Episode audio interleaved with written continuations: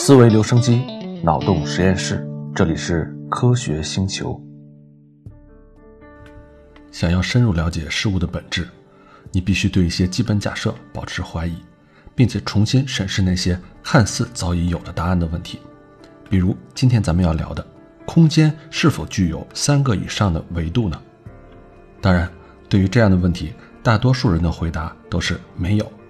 但有的时候，重新审视这种问题，你会打开一个全新的思路，而新的认知很可能会大大影响你的生活。我们也聊到，空间是某种具有粘性的物质，而不是一个空洞的背景。如果说你接受了这一点，那么现在就请你系上安全带，因为接下来的脑洞更像是坐过山车一样了。在咱们熟悉的三维空间之外，是否存在维度更多的空间呢？是否有某些粒子或者生物可以在这些维度里运动呢？那如果说真的有其他维度存在，这些维度又是什么样子呢？这些维度可以缩短我们去一个地方的路程吗？可以让我们抄近路去拜访遥远的天体吗？这些问题听起来好像挺荒谬的，但是大自然的真相往往就自带荒谬感。我们不知道答案是什么，不过有些很吸引人的理论认为，更高维度的空间是有可能存在的。当然啊，在正式说维度之前，咱们要先明确的定义一下维度。小说和电影里的维度通常是指这样一个平行的宇宙，它是一个和我们的世界相隔绝的独立的空间，有一套不同的运行规则。那里的人可以拥有超能力，还可以通过时空门进入另一个平行世界。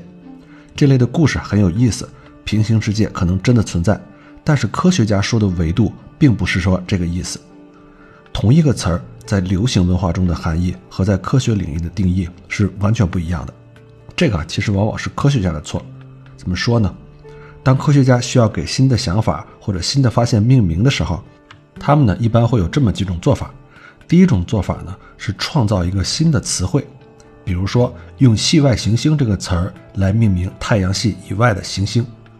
第二种做法呢，是使用一些具有相似含义的词，比如说啊，科学家用量子自旋表示粒子的某种物理属性，但是实际上这些粒子并不是真的在那儿自转，只是说这个属性和自转运动具有某些相似的数学描述。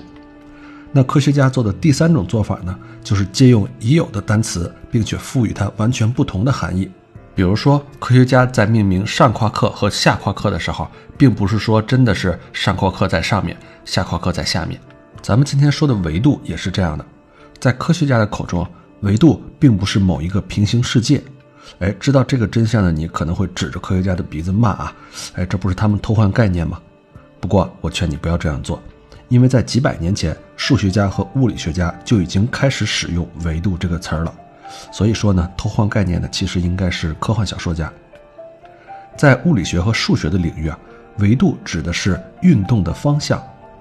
如果你画了一条直线，那么沿着这条直线进行的运动就叫做一维运动。在一个一维的世界里，所有生物都生活在一根无限长的线上，因为不存在其他的运动方向，所以一维科学家永远不能插队或者是彼此交换位置。他们就像是一条项链上的珠子和穿起来的棉花糖，他们前面是谁就永远是谁，永远没法摆脱自己的邻居。接下来呢，请你再画一条直线，和之前的那条直线互相垂直。这样一来呢，沿着第二条直线的运动就完全独立于沿着第一条直线的运动了。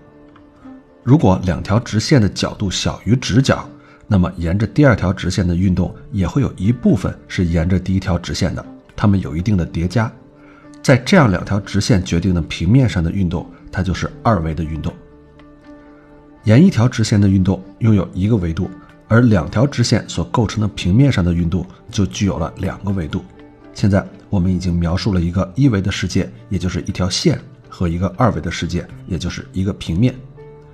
要获得第三个维度也很简单，你只需要再画一条和前两条直线分别垂直的直线就可以了。第三条直线延伸的方向就是平面的上方和下方，这个就是维度的含义。每个维度都代表一个独立的运动方向。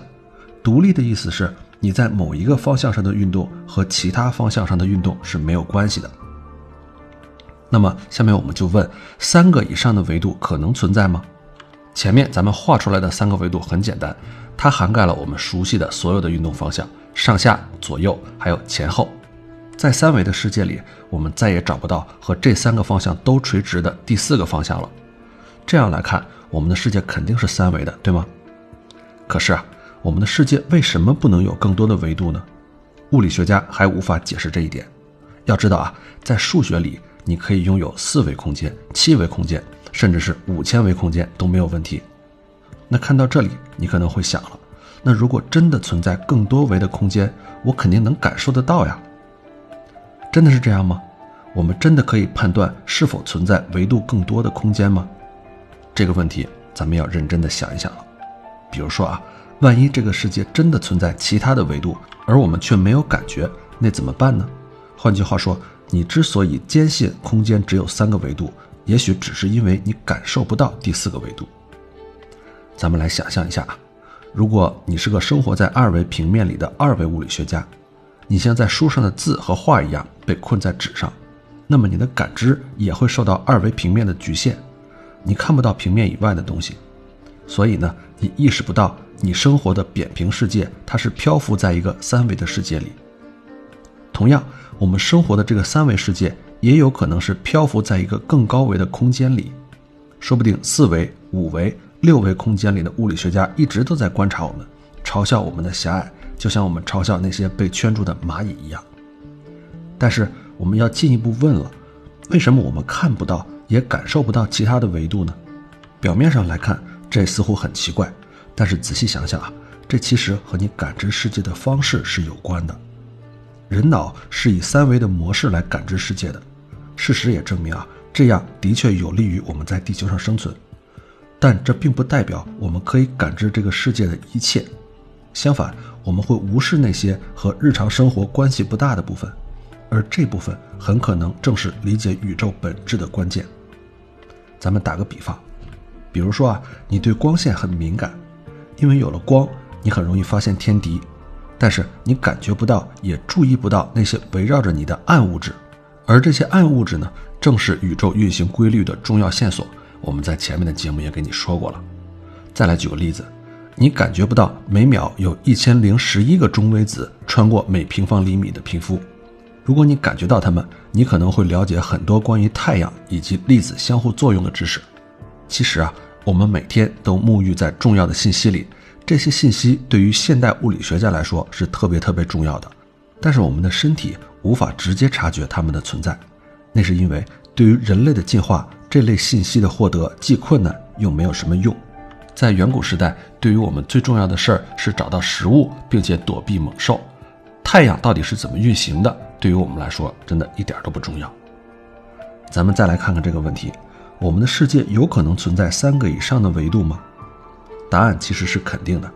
从数学上讲，这个一点都不奇怪。我们感知不到的维度是可能存在的，那是我们完全不熟悉的维度。那么现在，咱们就假设四维空间真的存在。我来帮助你尝试理解一下四维空间。如果你在三维空间的基础上添加一个维度，那么在这个新维度上运动会是什么样子的呢？我们很难想象三维以外的运动。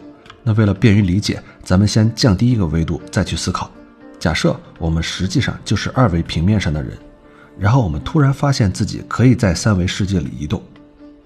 那就算你是三维世界里的二维人，你的二维身体。仍然只能在三维世界里的一个二维切片里思考和感知一切。那通常的情况下，这就是你的极限了。不过呢，如果你忽然获得了在第三个维度里活动的能力，你就可以出现在三维世界的不同切片里。你的二维感知系统和二维世界观意识不到三维中的运动，但是如果不同切片里的事物看起来不同，发生了变化，你会发现自己所处的二维切片变化了。如果你可以打破原有的二维空间概念，发展出三维空间概念，那么你可以把所有这些二维切片的景象拼接成一个更大的三维世界。那么接下来我们就能用这个方法来推断四维空间的情况了。如果说世界确实有第四维，而你忽然可以在这个第四维度上运动了，那你就能观察到世界是如何沿着第四个维度发生变化的。在沿着第四维运动的时候，你会发现啊。周围的三维世界正在发生一些变化，如果你拥有过人的智力和想象力，你就可以将所有的信息在脑内整合成一个四维模型。在某种意义上来说啊，其实你已经在做这件事儿了。如果你认为时间是第四维的运动方向，那就更清楚了。你身边的三维世界会随着时间的推移而变化。你可以在头脑里将不同时刻的三维空间定格图像给它缝合到一起，形成一个四维的世界，也就是三维空间加一维时间。你无法想象这四个维度作为一个整体是什么样子的，但你可以把三维定格的图像沿着时间线串起来。你可以想象一个人从婴儿到成年到老年到死去，虽然你在某一个时刻只能看到他一个样子。但是你可以在想象中脑补一个长长的，像是肉虫子一样的物体，它在一端特别小，长的是一个婴儿，然后在中间体型比较大，在它的最末端是垂垂老矣的一个老人的样子。当然了，无论你怎样发挥想象力，这个物体在你的脑袋中它还是一个三维的样子。但是呢，可以帮助你理解第四维来建一个模型。但是啊，一旦我们把时间列为第四个维度，就会带来一些概念上的混淆。因为当我们把时间列为第四个维度，就很难去想象第五个维度了。所以呢，我们把话题收回来，还是把维度这个概念局限在独立运动的方向上。你可能还是会问：如果真的有第四个维度，这里我们说的不是时间了啊，而是第四个独立的运动方向。如果真的有第四个维度，那为什么从来没有人看到过它呢？我们之前也提到过，咱们无法驾驭或者感知自己在更高维度中的运动。因为这部分能力无关，也无益于我们的生存。即便是这样，如果它和那三个寻常的维度一样，是一个线性的维度，那我们应该早已经注意到它了。就算我们只能在三维空间里感知事物，那如果有东西在其他维度上运动，我们也会看到它在三维空间里反复出现和消失。这个肯定很容易引起我们的注意，对吧？所以我们可以相当肯定地说，在日常的情况下。不存在和其他三个空间维度相似的第四个维度，即使其他维度存在，也肯定是以某种隐秘的、难以察觉的方式存在。有这么一种可能，我们已知的所有的力和物质粒子都无法进入这些高维度，也就是说，不会有物体在第四维中滑动，也不会有能量扩散到这些维度里。这类令人费解的维度有可能存在吗？有可能。但是如果任何已知的粒子都难以进入这些维度，那我们能发现它或者研究它的机会也就微乎其微了。另外一种可能啊，是只有某些特定的粒子可以进入更高的维度，这些粒子比其他的粒子更稀有、更难研究，当然也更难以被发现。最重要的是，更高的维度也可能因为自身的特点而不易发现。那会是什么样的特点呢？比如说，这些维度可能是弯曲的。可以构成小的圆圈或者圆环，这就意味着在这种维度中的运动不会让你走得很远，你刚出发就马上回到原点。如果说你觉得维度可以弯曲成环状，这个想法有点过于匪夷所思了，你并不是唯一一个这么想的人，就连最聪明的物理学家也觉得这似乎难以理解。事实上，说不定所有的空间维度都是环状的。只不过我们所熟悉的三个空间维度，这个环儿非常非常的大，比观测可及的宇宙范围还要大。假如说这些高维度非常小，而且是环状的，只有少数特定的粒子可以进入，那事情就说得通了。在三维空间中的我们看来，物体在这些小的环形维度中的运动引起的变化并不大。实际上，现在的弦理论所持的观点就是这样的。你可以想象一根水管啊。一根水管，它实际上不是一个一维的东西，而是一个被卷起来的二维平面。如果你在近处看，会发现它是一个二维的；但如果你离得非常非常的远，或者这根圆管的直径特别特别的小，那么在你的眼里，这根水管就只是一条一维的直线了。弦理论认为，我们的宇宙除了三维之外，还有很多其他的维度，只不过这些维度就像水管一样被卷曲起来了，而且它们卷曲的非常非常的小。所以在宏观世界里，我们是观察不到这些维度的。物理学家之所以认为更高的维度可能存在，他们不只是为了做智力上的游戏啊。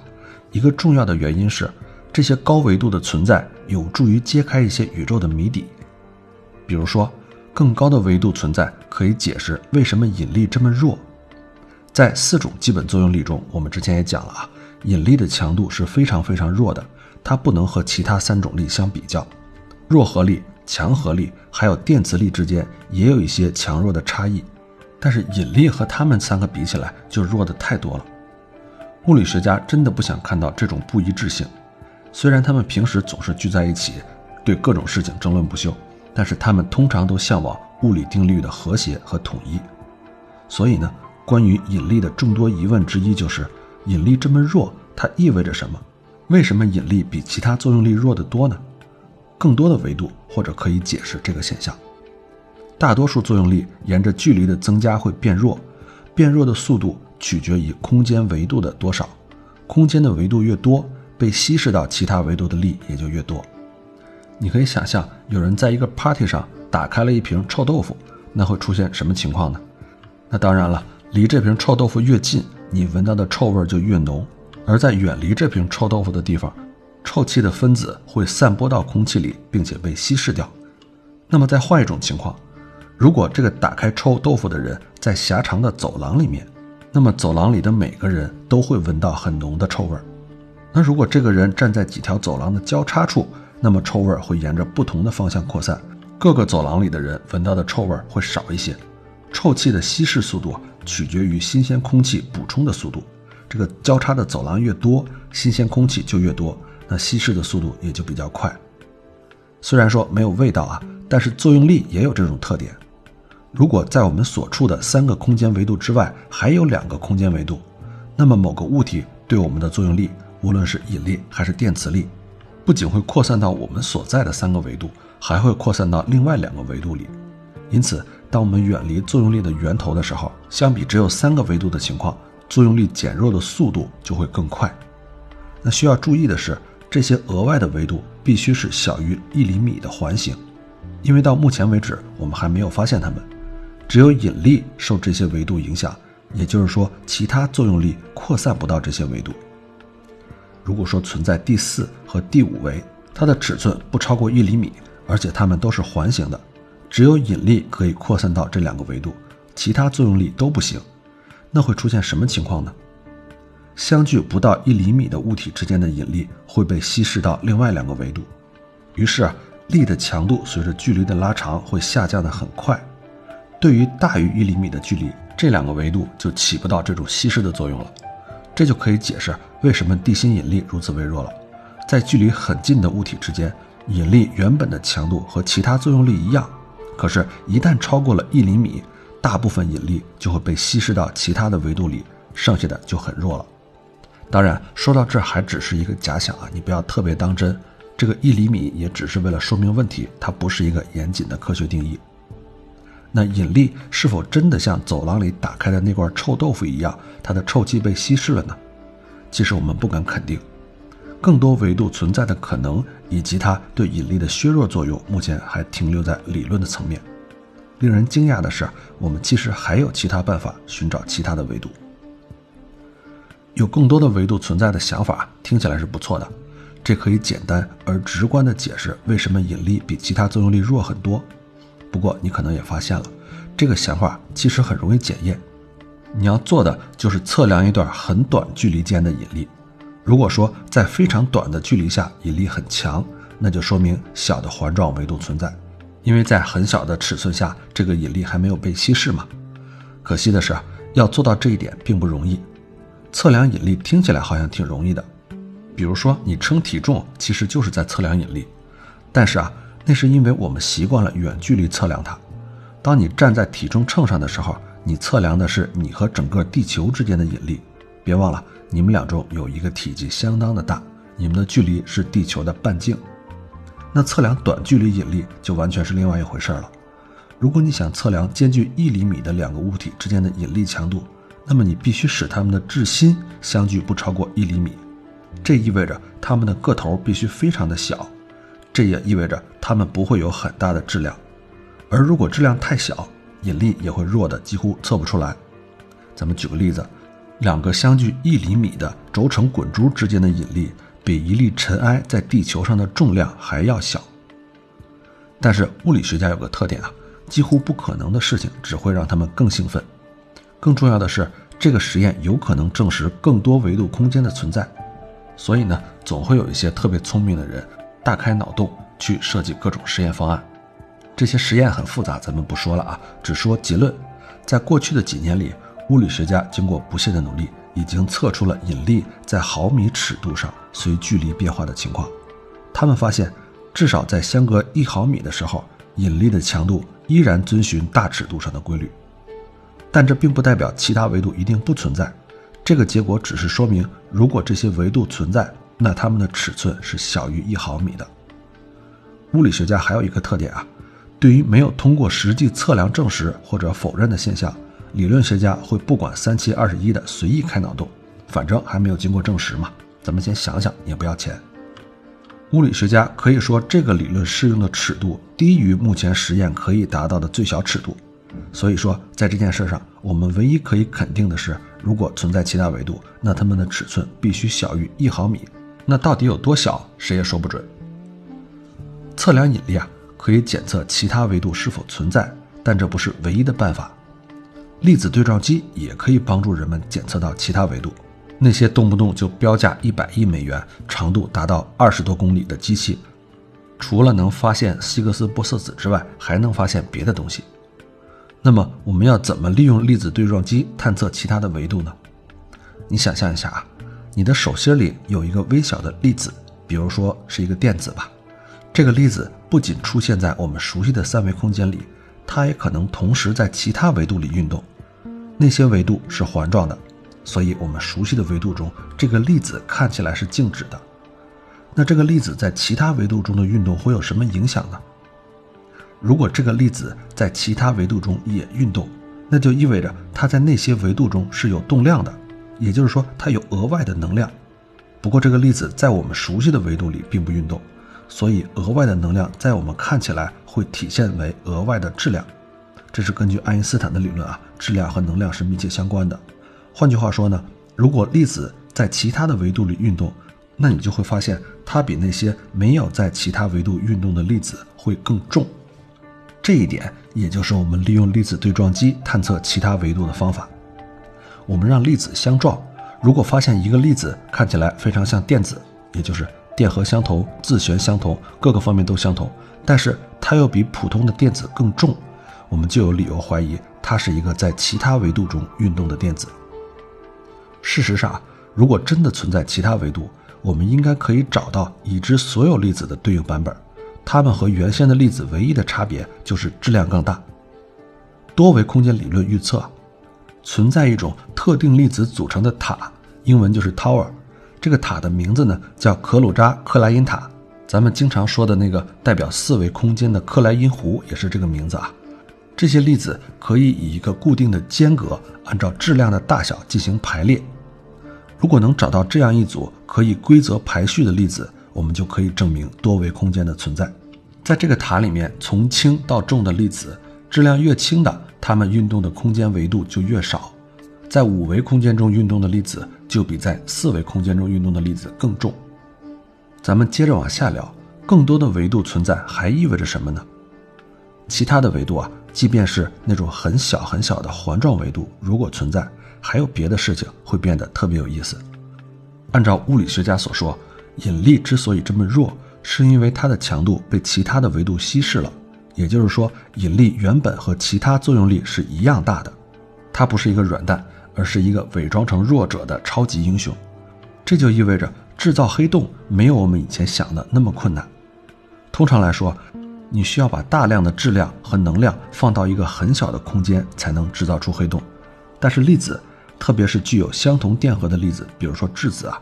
他们不喜欢彼此靠得太近，我们需要借助某个毁灭性的事件，比如说恒星坍缩，使足够多的粒子靠得足够近，才能够达成形成黑洞所需要的临界密度。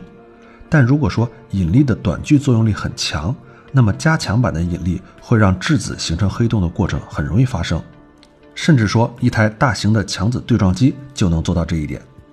假设存在小于一毫米的其他维度。那么，大型强子对撞机可以每秒就制造出一个黑洞来，这听着是不是有点太可怕了？这些黑洞难道不会越长越大，然后把整个地球吞噬掉呢？答案当然是不会了。因为显而易见，强子对撞机已经运行这么久了，我们的世界不是还安然存在吗？幸运的就是，即使大型强子对撞机能够创造这样的小黑洞，它们的力量也远远不及恒星坍缩形成的大黑洞。这些小家伙还来不及吞噬地球，就迅速蒸发了。那根据霍金的理论，质量越小的黑洞，它蒸发的速度也就越快。一个直径小于一毫米的黑洞，在我们还来不及发现它的那短短一瞬间，就已经蒸发干净了。另外一个能让你松口气儿的理由是。高能粒子轰击地球和相互碰撞已经有数亿年的历史了。如果说粒子碰撞就真的能产生足以吞噬行星的黑洞，那该发生的早就已经发生了，我们根本就不会存在。那么说到维度，不得不提的一个理论就是弦理论。刚才我们也说了一下，在这儿咱们再展开聊一聊。物理学家一直在试图以一个统一的、自洽的、完整的理论模型描述所有的基本作用力。也就是引力、强合力、弱合力，还有电磁力。无论这个理论是否存在，这都是一个非常崇高的目标。虽然说最终的答案离我们还很遥远啊，但是人类已经获得了很大的进步。在这个过程里，物理学家提出了一些有趣的候选理论，其中一个最重要的就是弦理论。弦理论指出啊，宇宙不是由零维点状粒子构成的，而是由微小的一维的弦构成的。这里说的小有多小呢？它是十的负三十五次方米那样的尺度，咱们也不打比方了啊。反正作为常人来讲，我们没法想象那样小的尺寸。在理论上，这些弦能以多种方式振动，每种振动模式就对应着一种粒子。远距离观察的时候，这些弦状的结构就不明显了，人们会觉得这些弦看起来有点像点状的粒子。这个理论有一个特点啊，如果在这个理论里引入更多的维度。数学描述起来会更简单，也更自然。弦理论也有分支啊，每一种分支预测的宇宙的维数啊各不相同。超弦理论认为宇宙有十维空间，波色弦理论认为有二十六维宇宙空间。甭管说有多少维啊，这些多出来的二十多个维度都在哪里呢？为什么我们没有发现它们呢？和那些试图解释引力的强度为什么这么弱一样，弦理论为了和我们的经验相符。增加的这些维度也是自我闭合的环状维度，而不是那种可以无限延伸的直线维度。最后来给你总结一下，了解宇宙的几何结构对于理解这个世界来说是非常基础的环节。在揭开宇宙真相的过程中，你会发现世界原来不是我们想象中的样子。这个过程会带给你无与伦比的满足感。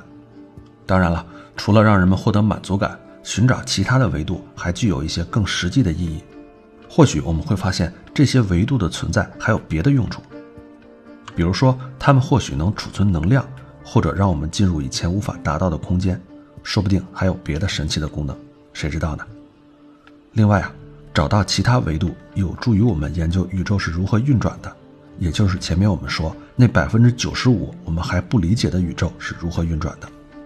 就算我们最终发现这些维度并不存在，这个结论也很重要。有了这个结论，我们就可以思考为什么空间只有三个维度，而没有四个维度、三十七个维度或者一百万个维度？三维空间有什么特别之处吗？到目前为止，在短距离上测量引力的实验并没有带给人们意料之外的结果，大型强子对撞机也没有发现任何黑洞以及任何在其他维度中运动的粒子。换句话说，还没有任何证据表明弦理论对世界的描述是正确的。或者说引力可以扩散到其他维度里去。现在我们还是不知道宇宙空间究竟是几维的。更奇怪的是，还有这样一种可能：宇宙中的不同区域具有不同的维度。也许就我们这一小块空间是三维的，但宇宙其他的地方存在四维或者更高维度的空间。如果说你读过《三体》，那这个概念你肯定不陌生。那么这一期关于维度，我们就聊这么多。前面看了大家的留言，有说喜欢听故事的，也有人说喜欢单纯听科普的。因为留言的数量不太多，所以呢，我也没有得到一个足够客观的样本，我就暂时按照自己的安排来。如果你喜欢听这样的故事，或者是不喜欢听这样的科幻故事，都希望你告诉我。咱们下期再见。